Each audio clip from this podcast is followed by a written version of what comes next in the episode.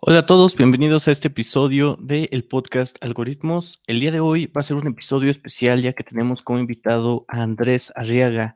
Él estudia ciencias de la computación en el Instituto de Tecnología de Costa Rica y nos va a platicar un poco sobre su experiencia. Entonces, por favor, Andrés, eh, preséntate, que, ¿cómo es que empezaste esto de las ciencias de la computación? Eh, ¿cómo, ¿Cómo surgió? ¿Cómo empezó todo esto? Ah, bueno, hola, mucho gusto estar aquí. pues todo empezó, mi interés, cuando tenía que decidir qué es lo que tenía que hacer para entrar a la U. O sea, qué es, en qué me iba a especializar, ¿verdad? Y bueno, empezaba entonces uno a pensar en diferentes carreras, eh, empezaban a decirle a uno que, perdón, eh, ¿me pueden escuchar bien? Sí, sí, sí, claro. Ah, bueno. Empezaba a pensar uno sobre qué quiero hacer con mi vida y di con ingeniería en computación por diferentes razones. La primera es que es un estilo de vida que va mucho conmigo. Es mucho de estar en un mismo lugar, tranquilo, hablando con personas acerca de ideas, acerca de solucionar problemas, creando soluciones. Es algo muy creativo, pero sin necesidad de estar conectando circuitos o dañándose las manos o estando al aire libre. Entonces es mucho de crear pero en un ambiente muy tranquilo y, muy bonito. Además de que pagan muy bien. Entonces, todos estos diferentes, uh, no sé, atributos dieron con que yo tenía que estudiar ingeniería en computación y fue así como decidí estudiar eso. Sí, sí, bueno, yo soy ingeniero en biónica, tal cual no, no estudio ciencias de la computación o, sistemas. Y también me pasó lo mismo. También tenía materias de electrónica y esas fueron las que no las odié, pero vaya que costaban bastante trabajo estar ahí conectando los circuitos y que saliera todas las cosas. Claro. Pero bueno, entonces, ¿así aprendiste a programar durante la carrera o antes ya tenías alguna experiencia? ¿Algunos cursos? Eh, es, es, interesante porque realmente yo siento que muchos de los conceptos de programación están en, en, muchos juegos, en muchas cosas de la vida cotidiana, de la vida normal, pero uno simplemente no se da cuenta. el mismo concepto de algoritmo, por así decirlo, está en, en todo lugar, está en una receta de cocina, eso es un algoritmo. Están en, en, es una serie de pasos que uno tiene que seguir, eh, uno lo puede repetir, eh, es escalable, entonces es, es finito da un resultado. Hay muchas cosas, ¿verdad? Que en la vida yo me di cuenta que me gustaban y tenían que ver con la programación. Por ejemplo, una de ellas era Minecraft. Ustedes, bueno, yo jugué mucho en Minecraft, todavía lo juego, es divertido, pero hay un hay una cosa que se llama Redstone y en Redstone son como circuitos, básicamente. Entonces, usted puede hacer circuitos, puede crear diferentes mecanismos y es, es como activar esa forma de pensar de cómo es que una cosa afecta a la otra, cómo es que una, eh, una entrada va a obtener una salida y viceversa. Y, y consecuentemente uno va pensando en cómo programar un, un, un, mecanismo, pero en 3D y en un juego. Entonces, eso me ayudó bastante a entrar en programación. Y, pero no, o sea, formalmente aprendí programación en la universidad. Fue en mis primeros cursos del primer semestre. Muy bien, sí, pues fue, fue por medio de los videojuegos como, como surge esto. Eh, a mí eh, también fue, fue así, la, la cosa fue también en, pues cómo funciona esto, ¿no? ¿Qué es, qué es lo, que, lo que está detrás? ¿no? Esa, esa, curiosidad siempre, siempre es lo que te lleva. Pero bueno, en, en todo este, este tiempo, ¿cuánto, ¿cuánto tiempo llevas programando? ¿Cuánto, cuánto vas de la carrera? ¿Sigues estudiando? Sí, llevo mm, oficialmente a ver, uno, dos, como tres años y medio de programar. Un poquito más, quizás, quizás casi que cuatro. Entonces, sí, vamos a decir tres años y medio, digamos tres años y medio. Em, y, en la carrera es casi que lo mismo que yo, digamos tres años y medio. Em, eso sin contar, sin contar vacaciones, sí, sí, digámosle que tres años y medio. Vale, vale. Y durante este tiempo, ¿qué es lo que más te ha gustado y cuáles son como los problemas? Así como, esto está, está padre programar, pero esto no me encanta. Ah, claro. Uy, eso, eso es una gran cosa que yo tengo.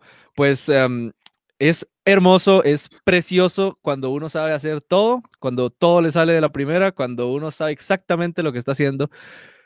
es hermoso, es un mundo de rosas. Usted nada más tiene que crear, nada más crea, piensa, imagina y ejecuta. Y eso es, y eso es hermoso. Pero una vez que tienen que buscar información que uno no sabe, nuevas tecnologías, cómo conectar, cómo hacer cosas nuevas que uno no está muy cómodo o no está seguro, nunca lo ha experimentado, ahí es donde hay que investigar, ahí es donde hay que sacar el rato, sacar el tiempo de, de sudar la gota gorda, de sudar y, ver cómo va a hacer que esta cosa funcione porque es nuevo y es algo que yo no tengo nada de experiencia con esto. Entonces, esas son las cosas tal vez un poco no muy placenteras del proceso de programar que es algo que a mí me, no me gusta, digamos, mucho, porque, y porque no, no, no fluye, no, digamos, no fluye como, como uno lo, espera, ¿verdad? Como, uy, como en las películas, ¿verdad? Como, ta, ta, ta, ta, y uno lo hace todo rápido, todo, pero no, no. Eh, eh, eso es quizás lo que, lo que yo diría, que, que tal vez es un poco molesto. Sí, e, esos como bloqueos, ¿no? En ocasiones, así como, ¿y ahora, ¿y ahora qué? Mm, eh, ahorita que mencionaste lo de las películas, me acuerdo mucho de un, de un programa pequeño en Linux y nada más pones así como hacker, no, no me acuerdo ni cuál es, y empieza toda la pantalla de mil cosas y demás. sí, sí. Y, imagen que la gente a veces tiene de, los programadores, ¿no? Que están haciendo 50 cosas y al final pues, es un bloque de texto, ¿no? Ah, eh, digo, tiene ciertas reglas y demás. Pero bueno. En esencia, correcto. Sí, sí. En este tiempo, eh, ¿qué cosas o un proyecto que, te acuerdes, que, te haya gustado mucho, que nos quieras compartir? ¿De qué se trató? ¿En qué consiste? ¿Cómo funciona? Ok, claro. Em, bueno, creo que tengo uno, es muy reciente, eh, fue el semestre pasado, estuve, eh, eso fue en la clase de principios de sistemas operativos. Lo que teníamos que hacer como proyecto final era un prácticamente un mini YouTube. Entonces, era hacer un servidor que tuviera eh, videos como en sus su bases de datos, entre comillas, ¿verdad? Pero realmente era una carpeta. Ah, y hubieran clientes que se pudieran conectar a ese servidor. Entonces, los clientes eh, podían requerir, eh, perdón, eh, pedir videos a este servidor y el, el cliente los podía ver consecuentemente. Además, teníamos que programar un cliente, por así decirlo, para pruebas de como de presión, ¿verdad? Como, como de muchos clientes, como de pruebas bajo presión del servidor. Y entonces este programa lo que hacía era crear muchos hilos de clientes y se conectaban todos al mismo tiempo, o casi que al mismo tiempo, al servidor. Esto es para pruebas de estrés, ahí esa era la palabra que quería buscar.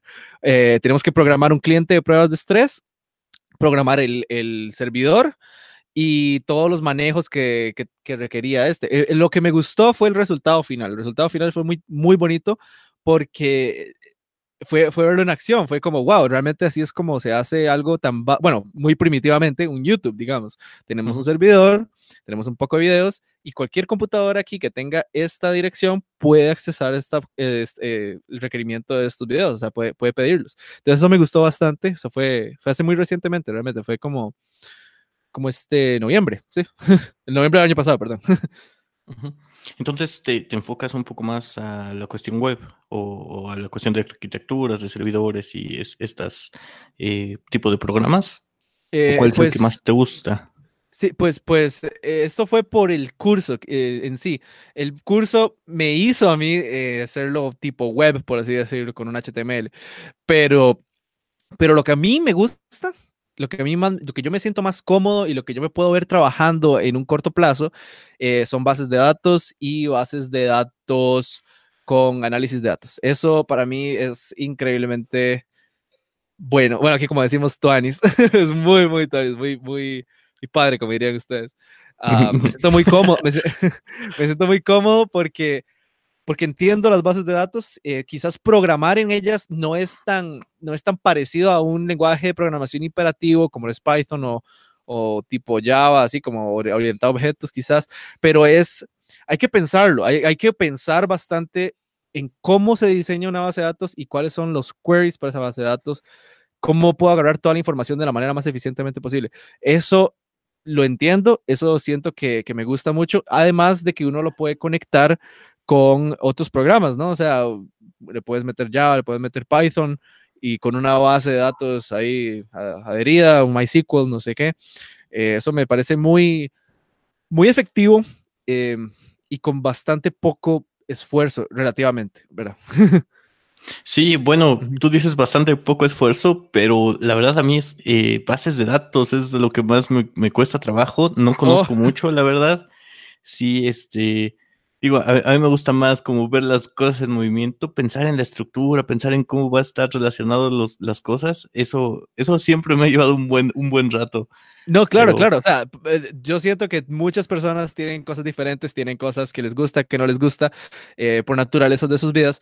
Yo hasta hace poco, antes de llevar bases de datos, mejor dicho, me gustaba mucho la orientación a objetos y las estructuras de datos, porque las entendía, porque, porque era ver algo en movimiento, como vos decís. pero, pero al ver bases de datos y al ver como más o menos dónde quiero ir perfilándome profesionalmente, siento que voy a ir, por ahí me voy a ir más, más que todo por ahí, más o menos, tal vez. No, pues que, pero, pero entiendo, entiendo, entiendo completamente. Sí, sí, cada, cada quien. es lo bueno también de esto, ¿no? Hay, hay, varias áreas y uno se puede especializar en la que, en la que más le guste. Uh, demasiadas.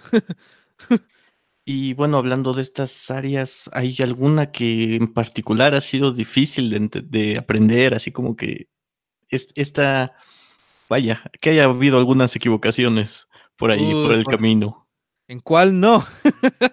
todas, casi que todas. O sea, todas al principio es difícil, porque uno, no entra sabiendo nada. Entonces uno tiene que investigar, uno tiene que probar, tiene que meter la pata, eh, errores, bugs, debug, ah, demasiadas horas en eso.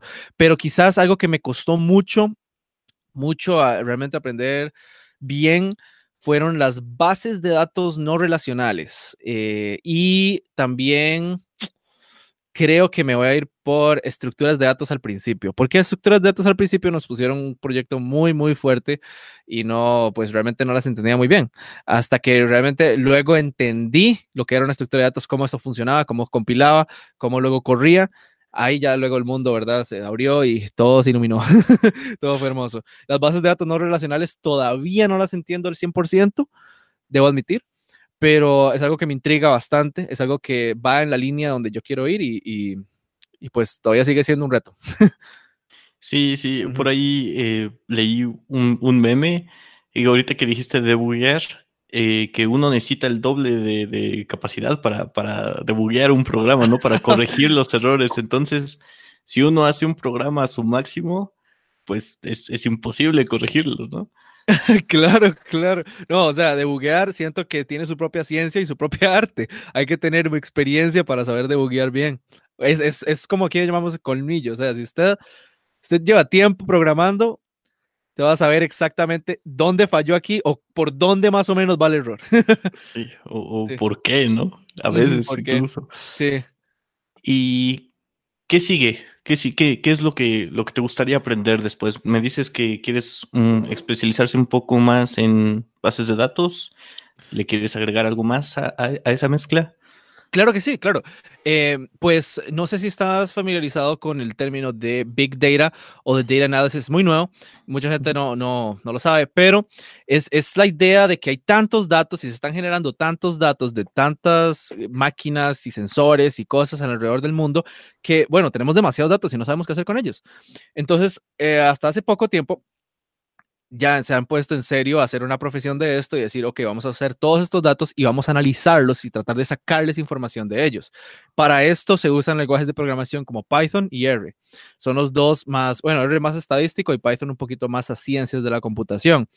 Pero el área, todo esto que combina eh, Python, R, análisis de datos y Big Data y bases de datos, se llama eh, Data Analysis, Big Data, por ahí Business Intelligence, por ahí, por ahí va todo este, este lado. Es, es más que, yo lo llamo eh, ciencia de los datos, ciencia de los datos. Entonces, para ahí me quiero ir perfilando en el área técnica de computación, por ahí me quiero ir viendo, porque me gusta mucho interactuar o estar en medio de la, del negocio y de la ciencia. O sea, ver cómo puedo aportar valor a un negocio con base en los datos.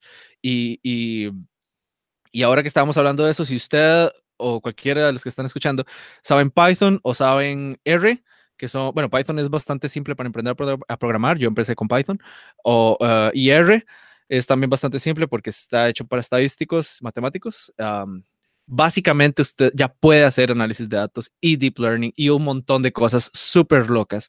Entonces, sí, para ahí me quiero ir. qué padre, qué padre. sí, eh, yo también eh, me, me, quiero especializar un poco más en la parte de los modelos. Eh, más, más, más que en, la limpieza de datos, porque ese es el primer paso y, es, yo creo, de los más, de los más pesados, ¿no? Es el 80% del tiempo, creo que se pasan limpiando datos, correcto. Sí, sí, sí, así es. Pero sí, como, como dices, yo creo que es algo que, tiene mucho futuro y que también, pues, pues como mencionaste en un principio, es, de lo mejor pagado en, ese momento y tal vez en los, siguientes, pues no sé, 5 o 10 años, tal vez. Ajá, esperemos.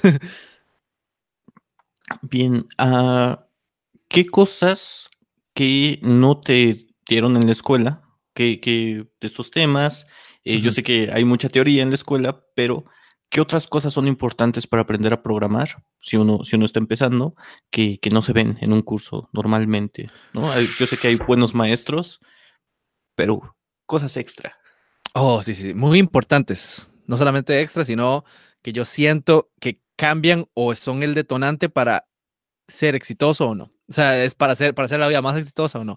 Eh, una de las cosas que yo, son quizás dos, dos, bueno, dos, pero están bastante ligadas. La primera es saber investigar. La primera es em, comprender de que uno no va a comprender todo. Saber de que van a haber tantas tecnologías nuevas y esta es una industria donde la tecnología avanza muy rápidamente. Entonces siempre van a salir cosas nuevas, siempre hay que estar actualizándose y por ende uno va a tener que seguir investigando. Entonces aprender a investigar siento que es muy importante. Muchos profesores en la universidad dan por un hecho que usted ya sabe investigar o o que tiene las capacidades para aprender a investigar, pero, pero yo siento que si uno puede investigar bien, puede aplicar esa, ese conocimiento que uno agarra de fuentes como la Internet, um, le ir bastante bien. Eso es lo primero. Y lo segundo eh, va bastante a la mano, que es nunca rendirse, jamás, por nada en el mundo.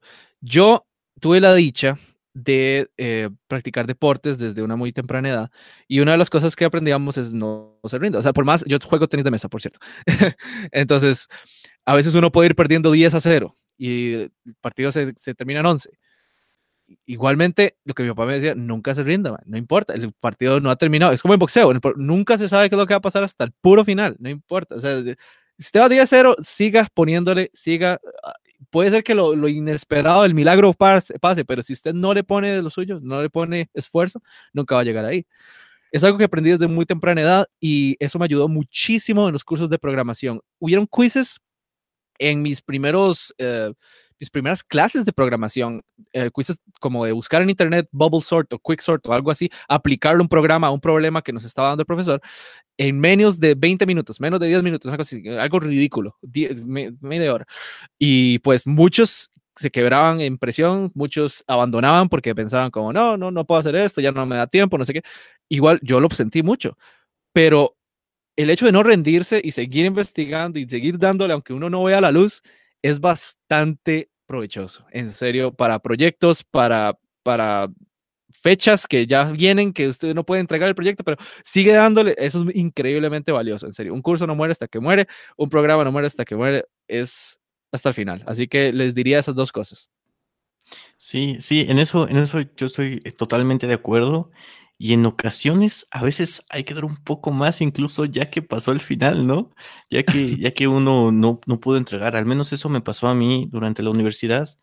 Eh, tuve un, proyecto, eh, bueno, era, de circuitos, no, no era necesariamente programación, pero estuve tres meses metido en, un laboratorio después de la fecha de entrega para, para, para hacerlo. fueron, no sé, fácilmente 100 versiones del circuito porque nada más no quedaba y hasta el final tenía, tenía que quedar, no, no había de otra.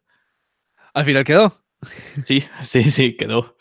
Wow, wow. No, o sea, la satisfacción que uno obtiene después de eso es algo que no se puede comprar. Además de todo el conocimiento que usted adquirió de estar en ese, en ese proceso, ¿verdad? O sea, una nota no define cuánto aprendió uno, cuánto no, es define el esfuerzo que uno puso en, todo ese proceso. Entonces, realmente es algo que, lo admiro, lo admiro, en serio, muy bueno. Sí, sí, gracias, gracias. Y pues Pues sí, bueno, eso, eso, también es como la invitación para todos los que escuchan, pues no, no, no se rindan, ¿no?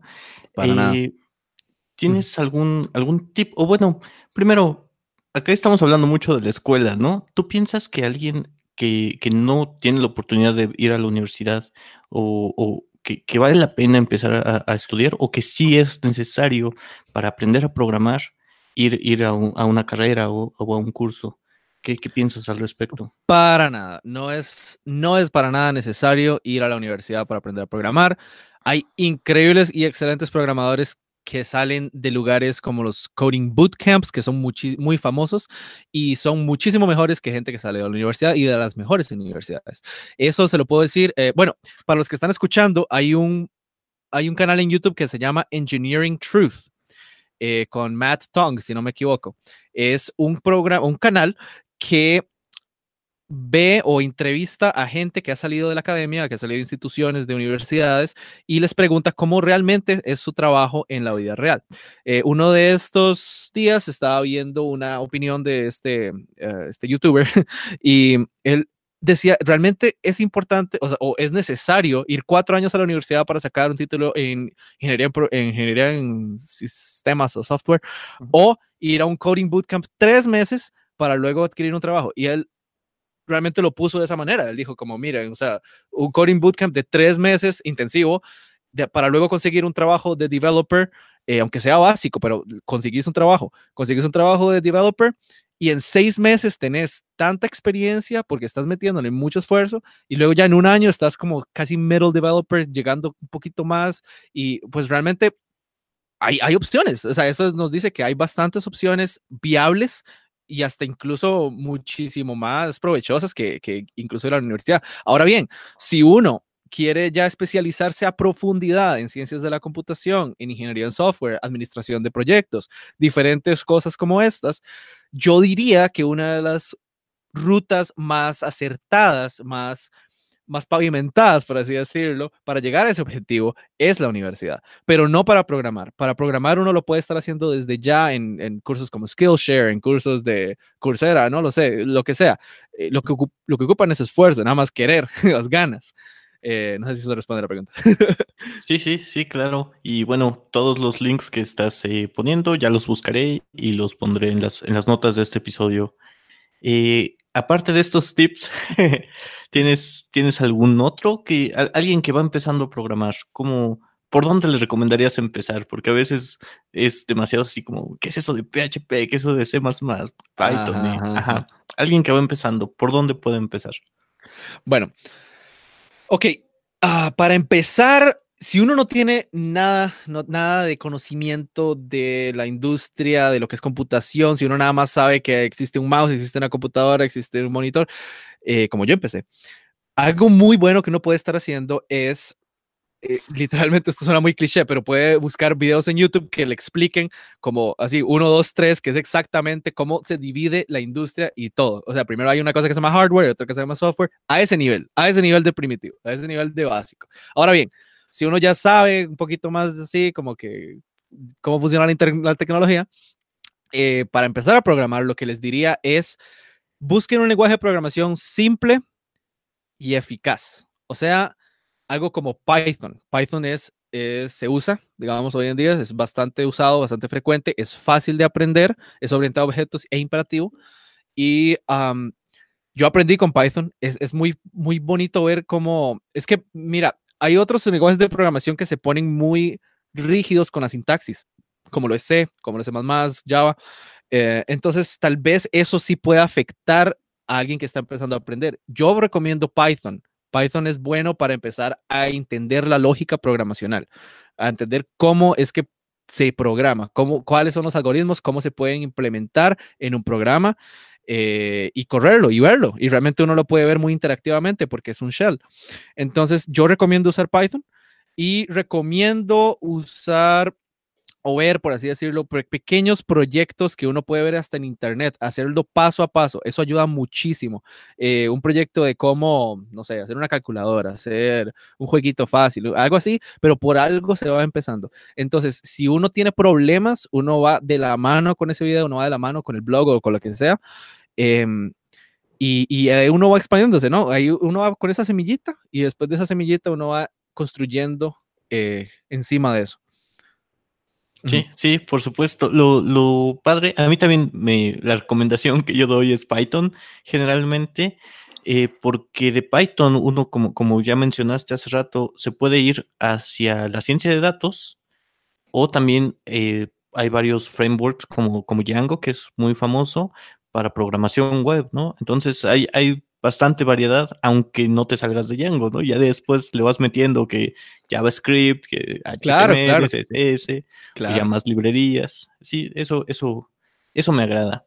Y bueno, aquí eh, he invitado a Andrés Arriaga principalmente porque él también tiene un podcast donde él nos explica eh, principalmente cómo ha sido su carrera, cuál es eh, su experiencia, qué ha pasado en sus materias. Y bueno, platícanos un poco más de tu podcast. Claro. um, el podcast se llama Computer Science, Software Engineering, College Courses Review Podcast, eh, lo cual se traduce a mi carrera en ingeniería en computación eh, y ir a través de esos cursos dando una descripción, dando uh, unas recomendaciones, dando como, como yendo hacia los cursos atrás, ¿verdad? Que he llevado y diciéndoles mi experiencia, cuáles son las cosas que ustedes pueden hacer, lo que pueden evitar, mi descripción del curso. Eh, es como para darles una mejor idea a las personas de qué es lo que se van a meter cuando están hablando de una carrera en la Universidad de Ingeniería de Computación. Eh, ingeniería en Computación no se puede traducir del todo en inglés, dado que eh, sería como computational engineering y eso puede dar la idea de que se trata de hardware, cuando realmente es solamente software. Es una combinación entre ingeniería en software y ciencias de la computación. Son las dos grandes ramas que tiene mi carrera. Como yo explico en el podcast, hay una gran distinción entre estas dos, son como áreas de conocimiento en la computación bastante, bastante marcadas. Y, y lo que hablo es, es, es que, ¿qué se debe esperar? O sea, ¿qué, qué es lo que uno, uno aprende en estos cursos de desmistificar, perdón, eh, las cosas que se ven como muy abrumadoras, muy hacia el otro lado, como son cuatro años y que estar aprendiendo en computación cuántica y no sé qué cosas. No, no, no.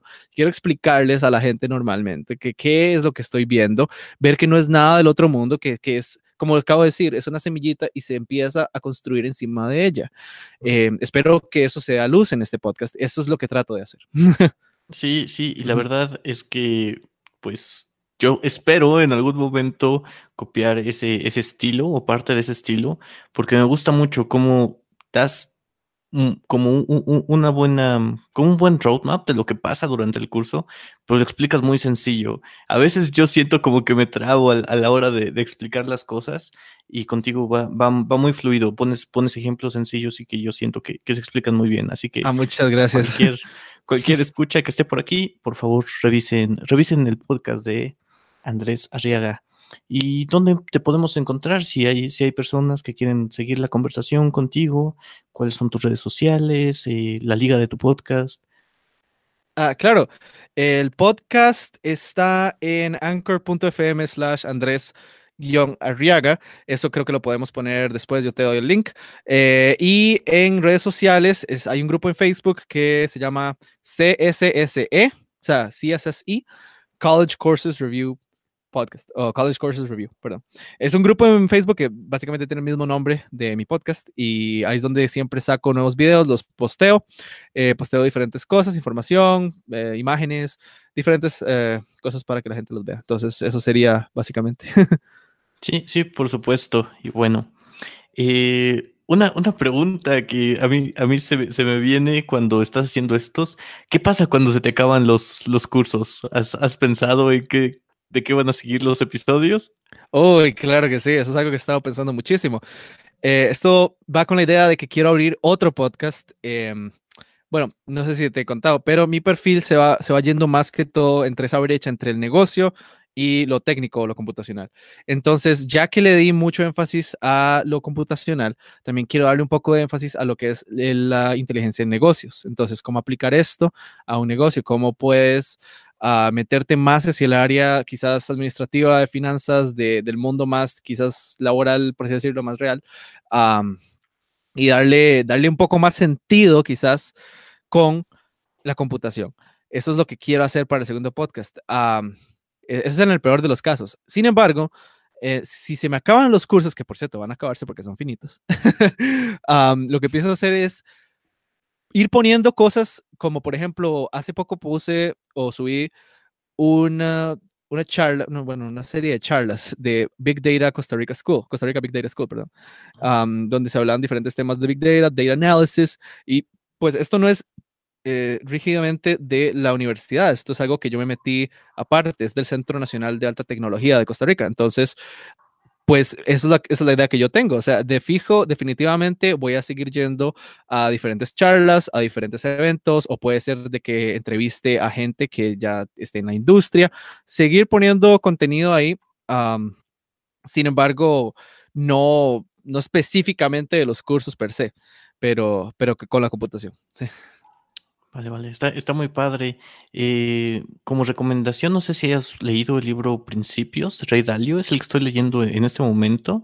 Oh, Rey Dalio es buenísimo.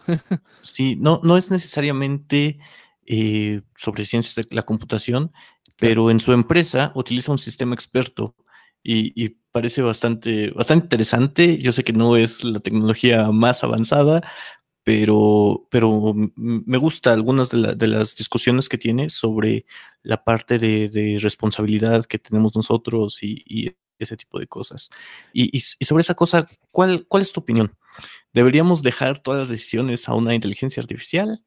¿O qué, qué, qué es esto? ¿no? Porque a veces las personas tienen como mucho temor eh, de que pase algo así. Claro, específicamente Elon Musk tiene mucho temor acerca de la inteligencia artificial y Google y que todas estas empresas se están acaparando y monopolizando esta inteligencia artificial. Pues lo que yo pienso es que tarde o temprano la inteligencia artificial se va a hacer tan común en la industria, va a ser casi que un estándar, uh, donde el que tenga que salir de, de, de, la universidad ya tiene que tener buenas bases de inteligencia artificial. Esto va, se va a hacer como mucho más común. Por lo tanto, opino que sí está bien, hay que tener cuidado, como dice Elon Musk, con que las grandes compañías no creen algo que pueda como monopolizarse del todo y que nos deja a nosotros en la calle, o que, bueno, Dios, Dios no quiera un Terminator, una cosa así, que no creo que vaya a pasar. Pero bueno, uh, sí creo que hay que tener cuidado en eso, pero al mismo tiempo siento que, bueno, es, uh, es propiedad intelectual al mismo tiempo. Entonces, digamos, si alguien de la empresa creó eso y lo quiere guardar, pues tiene todo el derecho de hacerlo. Um, no creo que eso vaya a perjudicar desastrosamente a todos los demás. Siento que más bien va a ayudar para dar un, un eje de lo que se puede llegar a hacer y quizás otra persona puede más bien hacerlo mejor y así viceversa. Pero pero a mano de una inteligencia artificial, lo veo rudo en estos primeros 15 años, 10, 15 años, 20 años tal vez empecemos a ver algo un poquito más inteligente y quizás con computación cuántica, si es, si es que se llega a, contextualizar bien en nuestra sociedad, ahí yo sí podría ver algo un poco más, poco más como esos de las películas. Pero al momento no, por el momento, el, el eh, futuro cercano no, no lo veo como una gran amenaza ni como algo que deberíamos preocuparnos. por supuesto. Sale, pues, eh, ¿tienes algún comentario final? ¿Algo más que quieras agregar? Uh, claro, pues muchísimas gracias a vos por este podcast tan increíble de cómo explicas a la gente que quiere empezar a programar como esa, esa pequeña llamita, ¿verdad? Hacerla un poco más grande y incentivarlos a simplemente dar ese primer paso denlo, conozcan, es muy importante hoy en día saber por lo menos un poco de programación, un poco de computación, es demasiado vital en, en el mundo laboral que vivimos hoy. Entonces, realmente, muchas gracias por este espacio, por este podcast y no, estaremos al tanto, en serio, eh, ahí está eh, viendo al tanto de tu podcast, qué es lo que está sacando y pues creo que esta es una un buen inicio de una muy bonita amistad. Muchísimas gracias. No, no, muchas gracias a ti por, pues, por confiar, ¿no? Eres, eres el primer invitado. La verdad es que ha, ha, estado bastante, bastante amena la plática y de hecho se ha ido muy rápido. Ya van 40 minutos y no, me he dado cuenta. 40. rápido. Más o menos, más o menos. Y bueno, pues, pues muchas gracias. Seguimos en contacto y para todos los que nos están escuchando, nos vemos la siguiente semana en un nuevo episodio del podcast Algoritmos. Hasta luego. Hasta luego.